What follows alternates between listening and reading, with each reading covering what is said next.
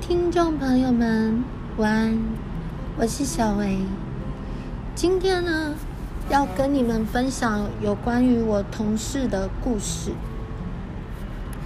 我的同事呢，因为对这个土地没有什么概念，他可能就是懵懵懂懂的。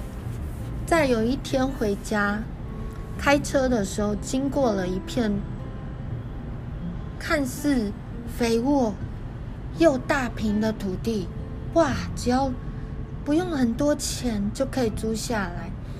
他想说：“我把这么一大片田地租下来，然后种我想要种植的东西，我肯定以后可以卖很多钱。”但因为他只有一个人，甚至是他背后没有金主，也没有黑道势力。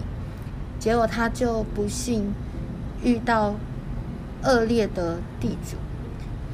每一次小文上班的时候，他都会跟我娓娓道来这些事情，心里觉得很困惑、很烦恼。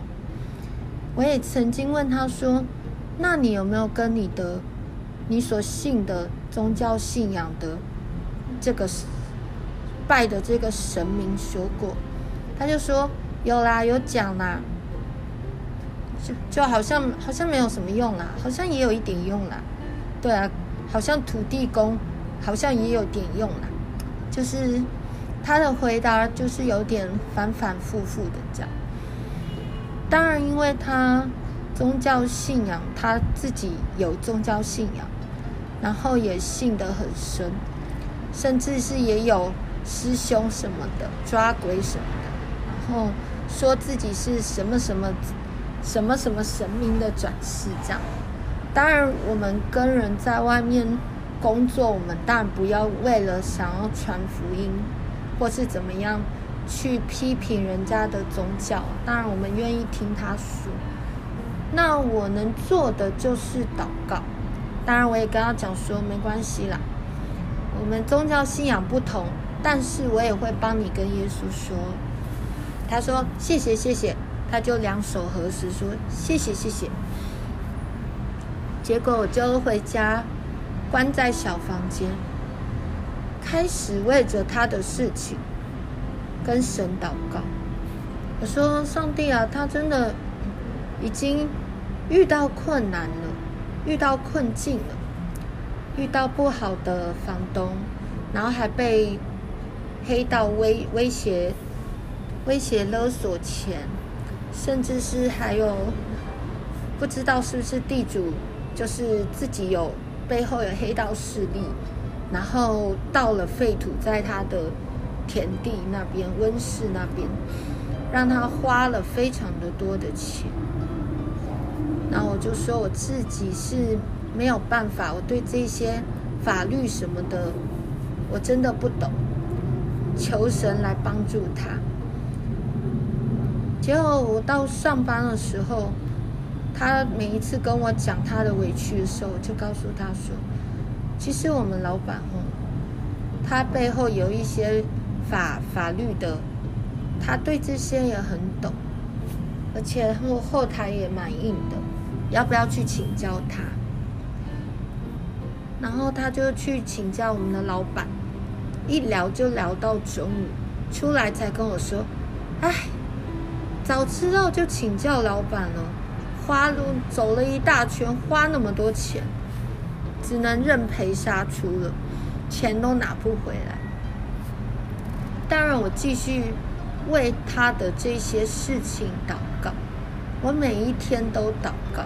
虽然他还不认识耶稣，但是我相信耶稣认识他，所以我每一天要祷告。结果不知道过多久，他就告诉我说。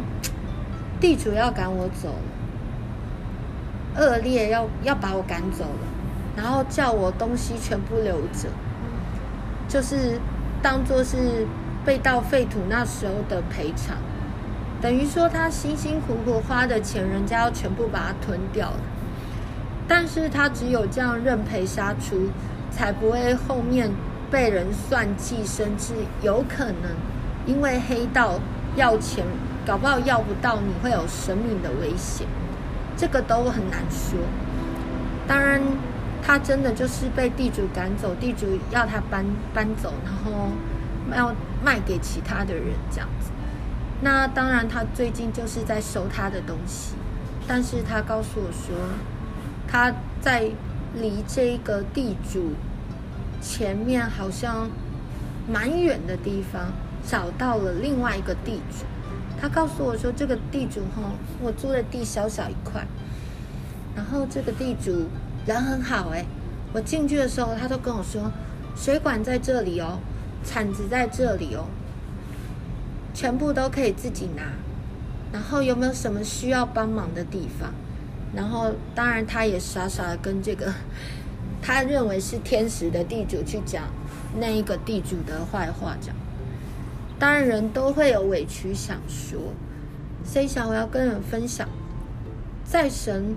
没有难成的事情，在你真的遇到绝境困难的时候，你一定要相信天上就是有一位爱你的阿爸父，他可以解决任何一个困难，他解决你的事情真的非常的简单，因为你是他创造的，你跟人起冲突，他知道什么样的情况下你可以跟那个人和好。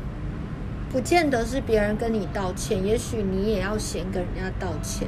他会光照你的心，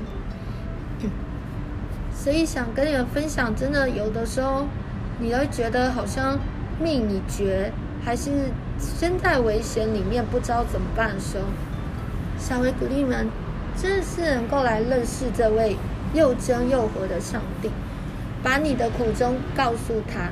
也许你真的还不认识他。但是他知道你，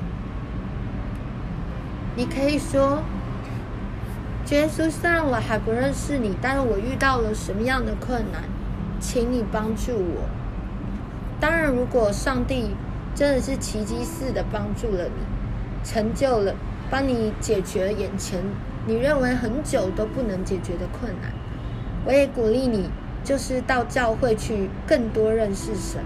接受他成为你生命的救主，然后受洗成为真正的基督徒哦。当然，当你成为了基督徒之后，别忘了把你得救的故事与别人分享。我是小薇，下次见，拜拜。